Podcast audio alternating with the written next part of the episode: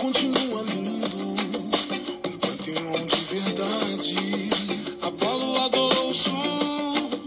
o pôr do sol e a tarde. Poseidon olhou o mar e disse: É isso é que é felicidade. Ficaram na roda de samba, até clarear. Até clarear.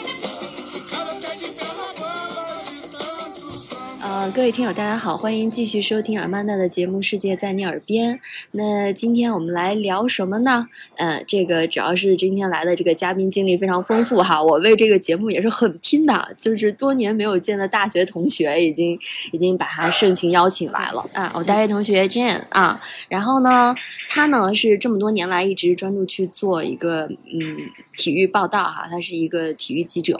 所以我们今天来聊一聊他在国外呢，就是参加过几届，是三届奥运会，对不对啊？他的奥运之旅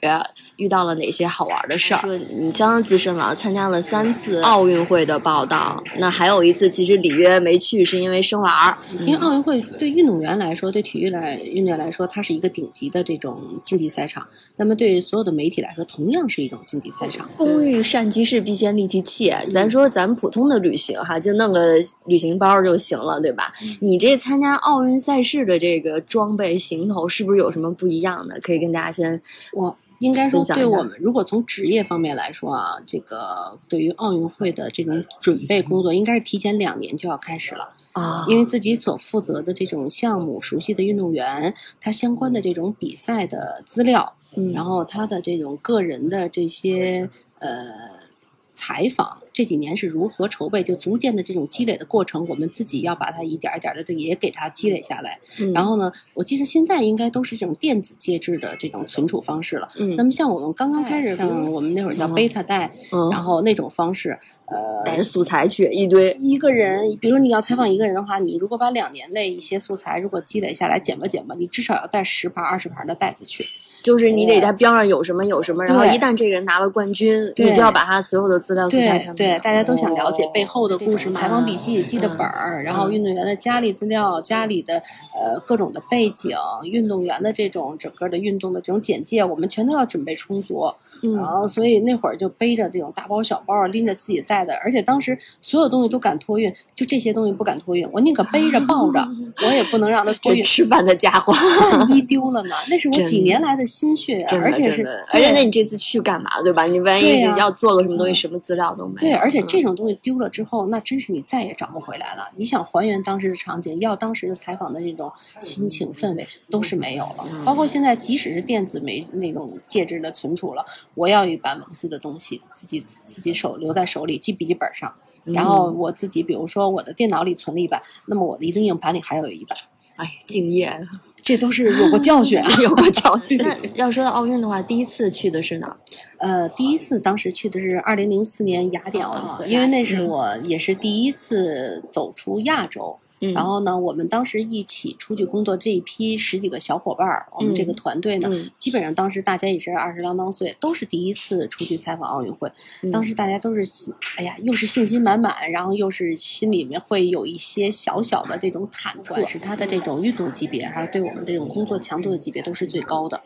呃，我印象中，因为当时我采访的那个场馆离我们的驻地，呃，如果开车可能要五十分钟的时间，因为它分布的比较广，我那个算比较晚的。那每天早上七点钟，我差不多就要起床，吃完早饭，呃，赶八点之前的班车要走，最晚九点我要到场馆。十点钟的比赛，为什么我们一定要提前去？因为你到了那儿，你首先你需要机位吗？呃，用用嗯用，是的，一个是机位的问题，再一个你需要那个找找位置，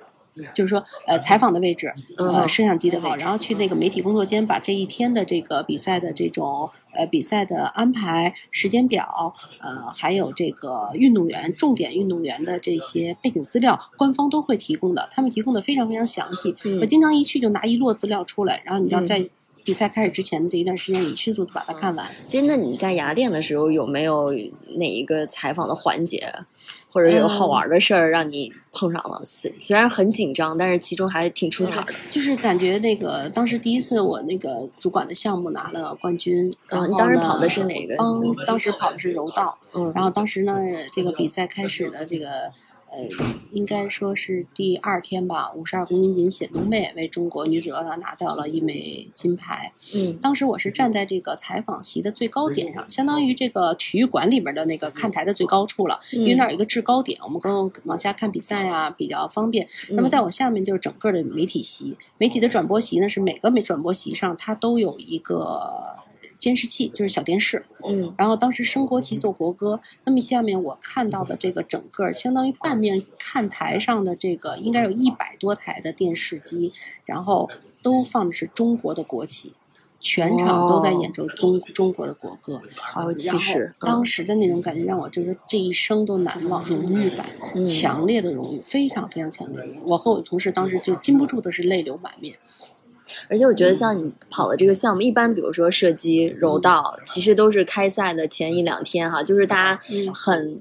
有可能第一块儿夺金，或者是前两块儿都是在这几个项目上，所以就是关注点也非常高。对，然后这些媒体之间也会互相帮助。嗯然后可能有时候语言不通，嗯但有时候需要在一起的话，比如说，比如说我要采访，我想采访一个日本队员，但是我当时没有翻译，我也不会说。哦那么日本媒体在那儿开始采访的时候，你可能一个眼神，你但嗯你但是你一定要提前跟人家沟通，就是我哪么通过眼神的意思，就是我举一下话筒，我我可以吗？我可以啊，嗯可以一点头，那么我们就可以一起去进行采访。啊比如说我采访中国人，然后那个他们其他电视台媒体也可以采访，那我就一起把话话筒递过去。当然，这是在我们的混合采访区，嗯就是如果我们有这种我们叫这个注入点，就是如果我们花钱了，在我们自己应该待的那个一乘一平米范围内，是不允许第二个摄像机或第二个采访笔出现的。独家。对 嗯啊，你第一次去奥运，其实就是工作强度也蛮大的，也挺紧张的。其实没什么时间去真的像一个游客一样去观察这个雅典这个城市吧。对，但是可能你讲的，比如说通过赛内就是场内场外的一些志愿者呀，嗯或者是当地的一些，比如跟赛事有关的这些打交道的人，其实你还是能感受到这个城市的气氛哈。这个没有遇到一些有意思的人和事儿。哎，其实你说到刚才这个哈、我特别想说一点，就是雅典的小伙子都太帅了，是吧？真的真的是那种古希腊，古希腊的像那种大理石雕刻式的那种直挺的鼻梁，然后非常刚毅有型的脸感受一。下哎，小伙子真的很帅，姑娘嘛就是那个都很。那因为我们就不能说 open 吧，就是很热情，嗯也可能和它那种雅典的那种气候有关，然后嗯因它那种四季比较分明，然后那个阳光直射，然后小姑娘都非常非常的热情，让你感觉。嗯然后我就印象特别深的是，我刚刚就第一天去场馆的时候，确实不熟悉，嗯因为如果你待到了不合适的地方，马上就会有相关人员来轰你，是不讲任何情面的。但当时又希腊语啊、英语啊，它混合的那种指示牌又不是很。说实话，我觉得希腊人的英语带着挺浓重的口音，不好懂，英语。确实不好懂。我本身英语也不好，志愿者是最好的那种提供帮助的方式。我当时有一小姑娘，那眼睛大大的，然后那种栗色的头发披着嗯，烫成小卷卷，因为很年轻。然后我我就去问她，她马上就我说我想问一下这个混合采访区在什么位置啊？他不知道，因为她嗯可能不是负责那个方面，因为我是在看台上问的他。嗯然后我哦，我说我也，他说我去帮你问问我的朋友们，嗯然后可能也不知道，因因为他们都是愿者虽然培训了，但其实也是第一天上岗对，。而且 他们也是负责的那种区域不同，嗯然后他不负责这个可能媒体这方面他就不知道。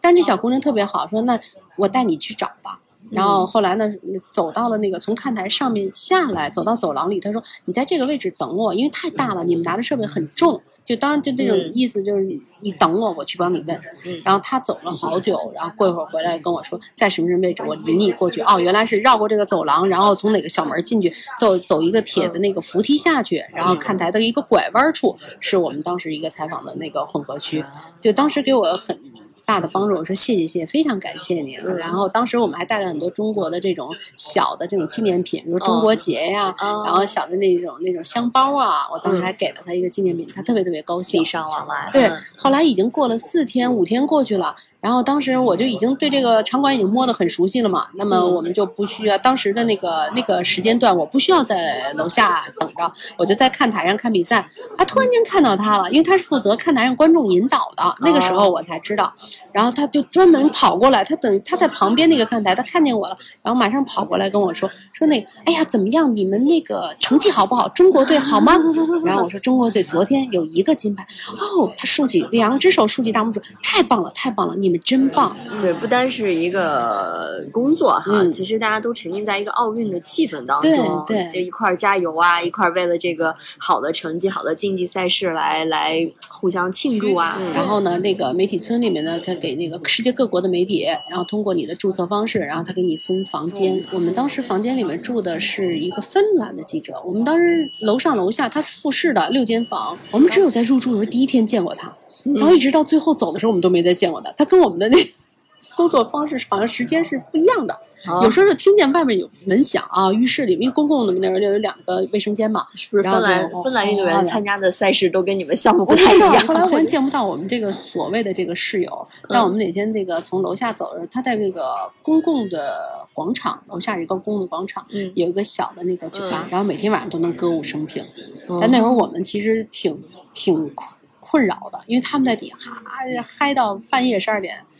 那。难道不睡吗？因为可能中文我们自己可能也压力比较大嘛，嗯我们每天回来都十一点多主。要中国队拿的奖牌比较多，你们报道任务比较重。你像那有一些小的国家去，他重在参与。而且再一个关键就是我们有时差，就中国有时差。嗯对对对中国我们做工作的做节目播出的时间是按嗯北京时间来播出的，然后但是我们那儿工作是按那个雅典的时间，就欧洲的时间来来工作的，哦所以我们我们休息的时间就很少，而且很零碎可以说。但是最后的时候，因为大家工作强度已经慢慢放缓了，已经临近尾声了，嗯尤其最后两天，它会有那个每个奥运村里面都会有一个那个不成文的规定，就是会举办一个大 party。嗯，然后就是这些连续两天都在底下那个嗨啊、然后大家认识不认识的唱歌啊、跳舞啊，啊那会儿我们就特别享受。我们在阳台上也好，或下去跟就在人群中，哪怕就是走一走也好，就当时感觉这是一个地球村。哎，你说的都特别正能量哈，我就想歪了，就是 就是你看以前媒体也报道过哈，比如说那个嗯奥运村、运动员村。每年都要准备出好多套套哈，是吧？嗯，有除除了这个，还有什么好玩的吗？就是其实大家不知道或者想不到的，这个你的奥运村里面的一些小秘密也好呀，小八卦也好啊，或者是 surprise 也好、啊，或者是奥运会、亚运会，我们那会儿就觉得，呃，他们很细心，也可能也是志愿者的缘故，嗯，他会记住很多记者的生日，哦就是注册的时候。然后在你过生日的时候，可能就会出其不意的有一份小礼物摆在你的这个房间。你上大学的那种宿管，就比如宿舍主管，哦他可能是主管你这一栋楼的这个主管，他会那个看到你的门牌上，或者他见到你会说跟你说那个 Happy Birthday。哎，第一次是雅典哈，这个主要是兴奋。对嗯对。然后呢，你刚才跟我讲了，就是之后去了英国伦敦奥运会。哦，先是北京奥运会啊，零八年语言没有障碍，什么什么吃住都没有障碍啊。我的地盘我做主。我在场馆里面就是人特多，然后特别忙，嗯我出去上厕所可能都是要抽空去的。然后有一天我实在是确实是想去一趟卫生间，我看正好这几分钟没事儿，嗯赶紧我就跑出去了。嗯，确实是跑的，是用跑的，不是说我走。有人把你当运动员了。不是我跑的时候呢，当时我是怎么着？我低头跑，我每个人都带一个 ID 卡，嗯胸前的 ID 卡很长，然后很大，跑起来它一卷，然后卷到我脖子了。然后呢，它就绕起来了。嗯绕起来之后呢，我低着头边跑，我还在捋我的这个 ID 卡的这个袋子，嗯，我咣就和迎面一记者撞上了，因为我在跑。他也在跑吗？对方不在跑，但是对方是一将近，就是我觉得他得有一米八、一米九，又高又壮，一个南美的一个记者，他手里拿一杯咖啡，啊！天哪！我撞他了，然后咖啡就扔过去了，就是你你当时以百米赛跑运动员的姿势冲向了他没有百米，有五十米，然后当时他为了 对。躲开你，然后就以投掷运动员的速度把对咖啡扔他直接把了出去。那扔去了，因为周围都是媒体，媒体兄弟群，哦就直接撞击力咣叽给我坐地上了。嗯，哎呀，我就咱也不能哭啊，是吧？咱也不能 那么那，但当时很疼啊。然后那个周围你就听到周围的这些全是外国的记者，有点起哄，哦，就这样子，然后我就很不好意思了，我都顾不上疼，然后那个那个外国的那个南美的那个男记者就把我扶起来了，嗯嗯然后说 sorry sorry sorry，我然后我也说 sorry，因为我我跑嘛，我没有看路，我们两个可能百分之五十吧都有问题，嗯但人家保为保护还把咖啡给扔了。就是。然后我说你的咖啡非常抱歉，然后，你都以这加速度了，你还被弹回去了，人家没事儿。真的对我来讲就像一座门板，就像一座山那样打在我前面。然后当时说完 sorry，我们就可以走了嘛。然后边上的、他们说什么我听不太清，有几个人啊，那意思就是说啊，光说 sorry 就完了吗？就不能这样。这时候这个男记者张开了双臂，把我抱在怀里，在我的额头吻了一下。我我自己确实觉得比较害羞，哎呀，立马有了少女心。对对对对，然后我觉得 应呼了头应该是我的那个那个那个粉红色的这种面庞就马上就呈现出来了，然后就很害羞，我就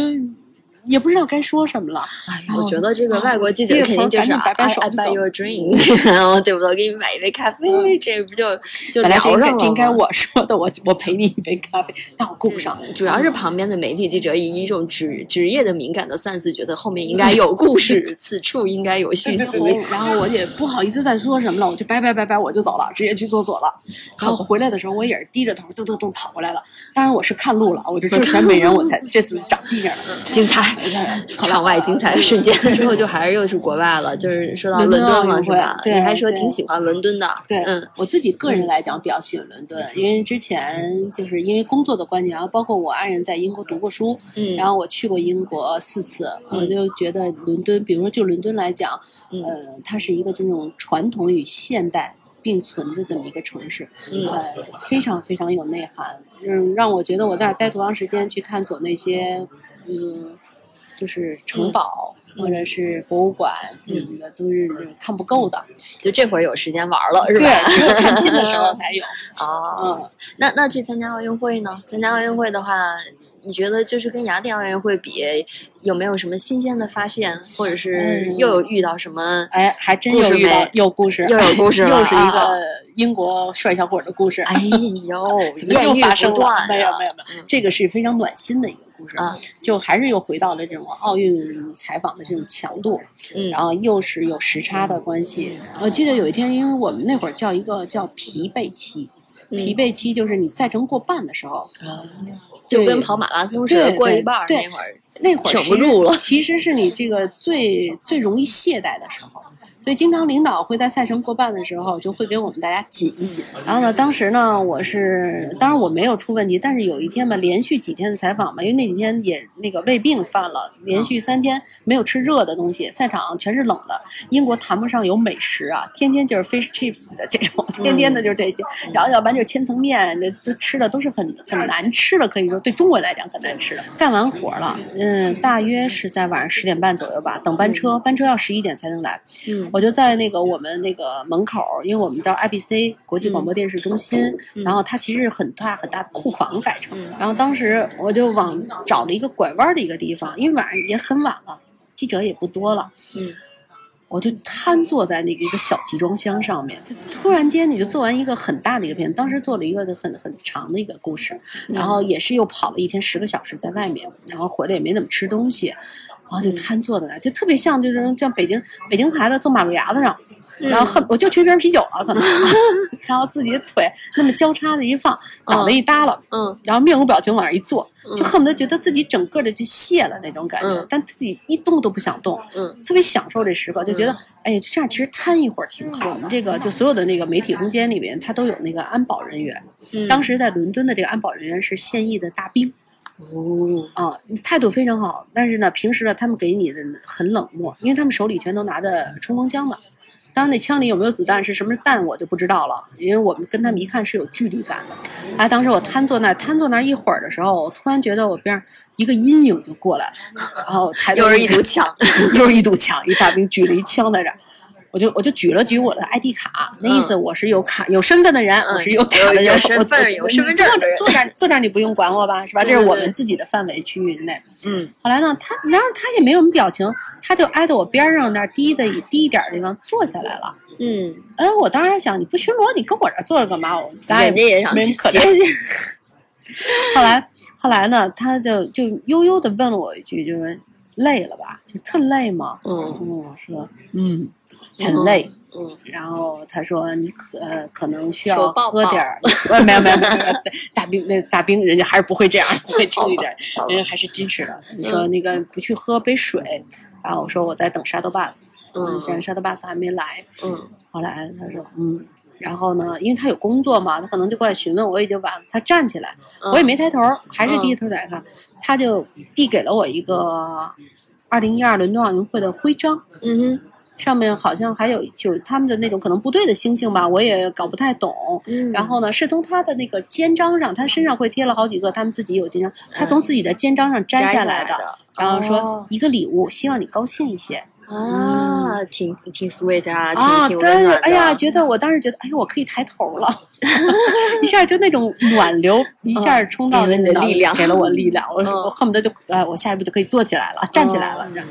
而且我觉得也是一个大家的共鸣和同感哈，对对就是其实他的工作也很辛苦，然后又在这个夜深人静的时候，就是彼此怎么能够理解，对而沟通，对哎，我们做的这个事情不需要太多的话，对可能它就是一个徽章就代表了，然后一种问候吧，可能比一个抱抱可能还让你觉得更温暖。哎还是一个很温馨的小礼物纪念品，嗯一个淡紫色的，但是我印象特深，我现在还留着那个徽章，跟我的一些那个嗯 pin 啊放在一起。嗯，其实这种温暖吧，就是呃别人带给我，然后然后我也可以带给别人。我当时是去马来西亚，嗯也是公差，嗯然后呢，这不是奥运会、亚运会这种嘛，所以就相相对的这种工作强度会小一些。嗯。我去这个超市买东西，嗯。然后我从这个楼上的滚梯往下走，嗯我快走到滚梯的时候，看见前面有一对，就是有三个，一个爸爸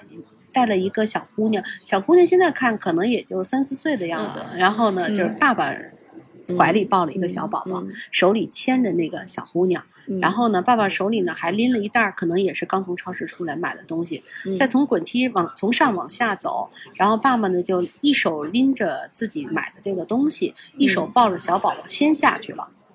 然后小姑娘当时就一个人站在了这个滚梯旁不，敢下去，她不敢下？哦，呃，她但是她爸爸也没有回头看她，然后正好我在后面，我就看着她，我走到她面前，我看着她，她看着我，嗯因为我不确定他，就我没有语言，因为我不确定小朋友会不会说华语嘛。当时在马来西亚，然后我就没说什么话，我就把我的右手伸了出来，嗯直接伸向了他。他瞪着大眼睛看了我一眼，然后伸出了他的左手，嗯，然后他就拉住我的手，我们俩一起下了滚梯。嗯从滚梯从上到下，这个距离其实不长，时间也很短，但是当时就我就感觉是我给了他这种支撑，嗯给了他这种都没说。然后下来之后，他爸爸跟我说了，拿英语说的谢谢，对对嗯。然后那小姑娘就那种她的眼神，嗯那种清澈的眼神里，就对你说了感谢，看我一眼，笑眯眯就是把的感谢。信任嘛，呃，交就当你把自己交给你了，对，嗯就是你帮助了别人之后，自己真的是特别特别快乐的一件事情。好，那今天我们先聊到这儿哈。那个，其实这样还有好多关于他这个旅行上的趣事，我们下期接着聊。